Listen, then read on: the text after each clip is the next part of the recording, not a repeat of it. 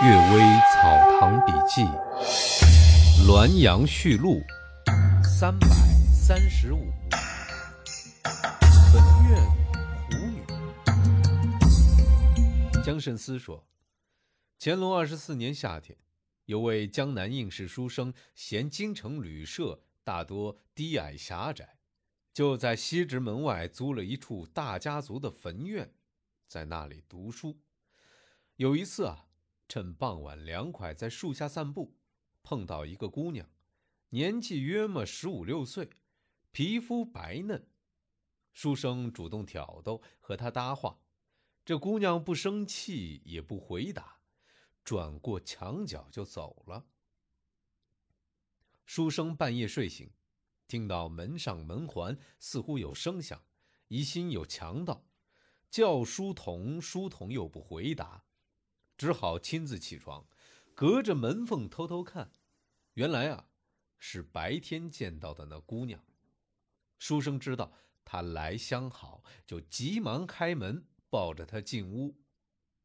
这姑娘自己说：“我是守坟人的女儿，家里十分贫苦，父母都老实忠厚，我常怕被嫁去做农家的媳妇儿。”刚才得到你的注视，我感情控制不住，就从墙头缺口处爬到你这儿来。你是富贵人家出身，当然有妻子。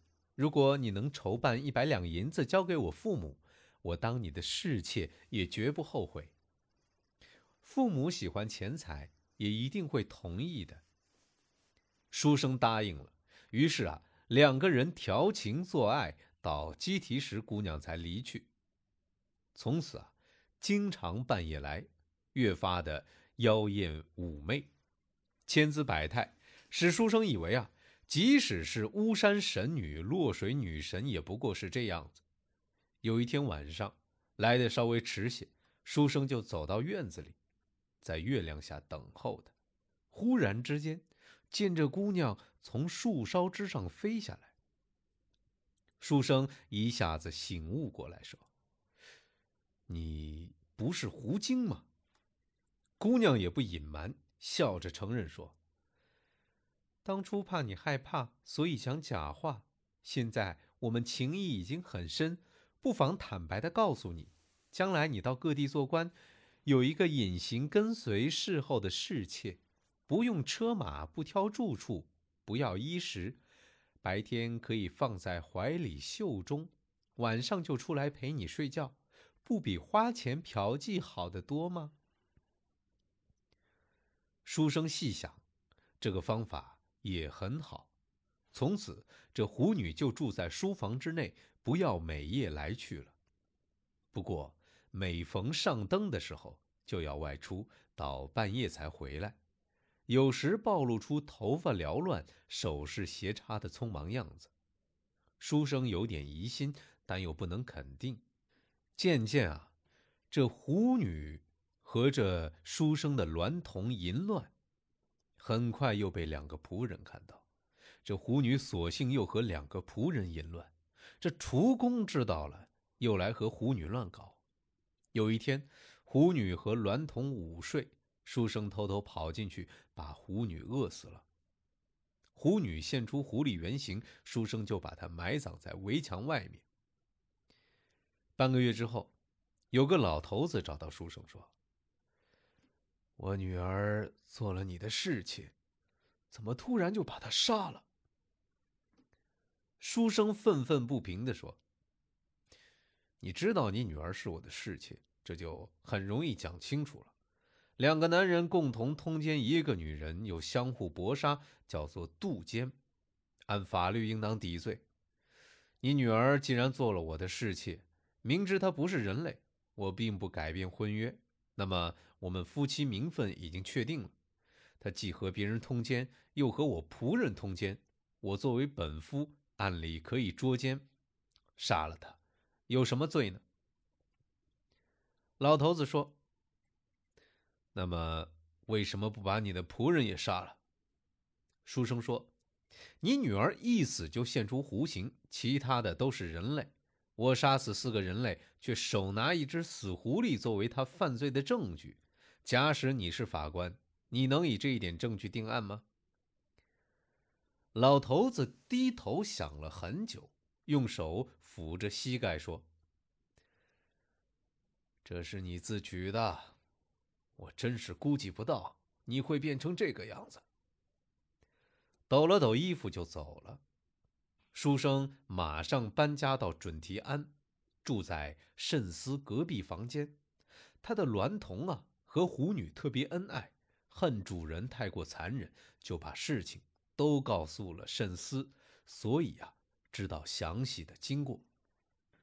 第二个故事，张明凤，吉木萨，啊，也就是今天乌鲁木齐所属的地方。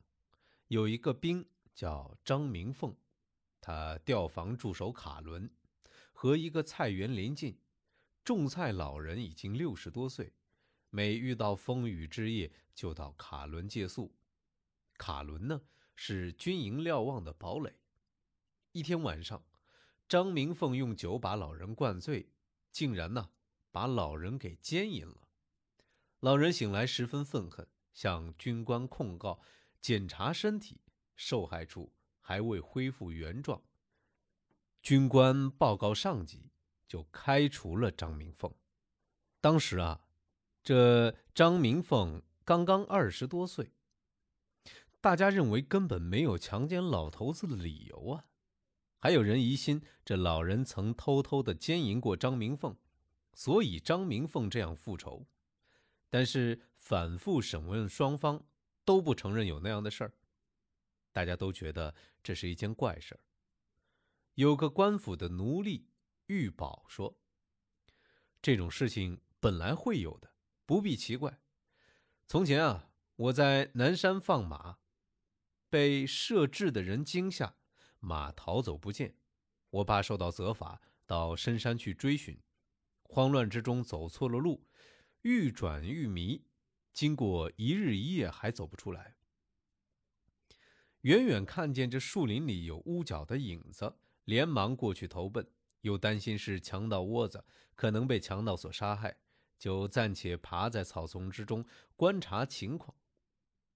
过了很久，看见有两个老头子手拉手、谈谈笑笑的走出来，坐在大石块上，相互拥抱依靠，样子十分猥亵。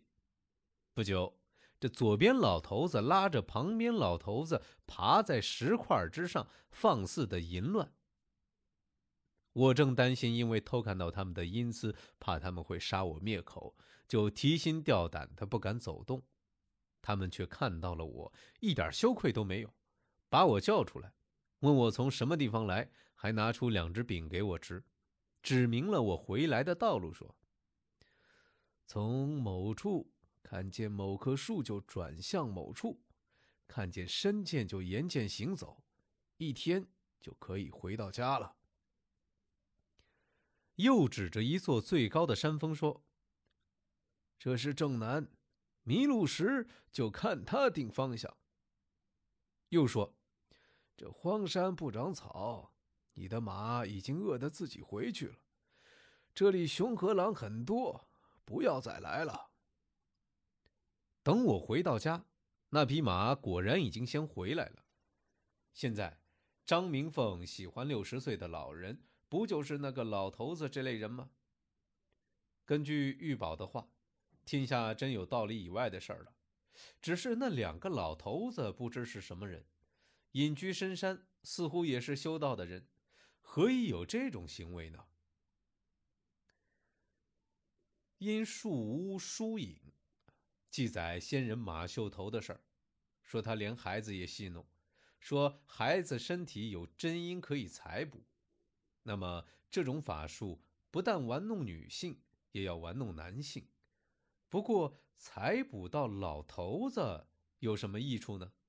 即使修炼之中当真有这个方法，那也是邪魔外道的方法而已。真正的仙人肯定不会这样的。感谢各位收听今天的《阅微草堂笔记》，祝各位早安、午安和晚安。